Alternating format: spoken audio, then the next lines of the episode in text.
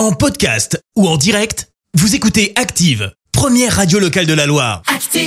Emballage plastique bientôt interdit pour certains fruits et légumes, c'est l'info du jour qui fait du bien. Mais oui, la mesure doit entrer en vigueur dès le 1er janvier prochain. Un décret qui fait partie de la loi anti-gaspillage qui paraît aujourd'hui seront par exemple concernés les courgettes, les tomates, les pommes de terre, les carottes ou encore les pommes, les poires et les bananes. Les interdictions vont s'étendre jusqu'en 2026. Les emballages plastiques seront possibles jusqu'au 30 juin 2026 pour les framboises, les fraises ou encore les myrtilles qui peuvent être endommagées pendant le transport notamment. En cas de non-respect, les sanctions pourront grimper jusqu'à 15 000 euros d'amende. Merci. Vous avez écouté Active Radio, la première radio locale de la Loire.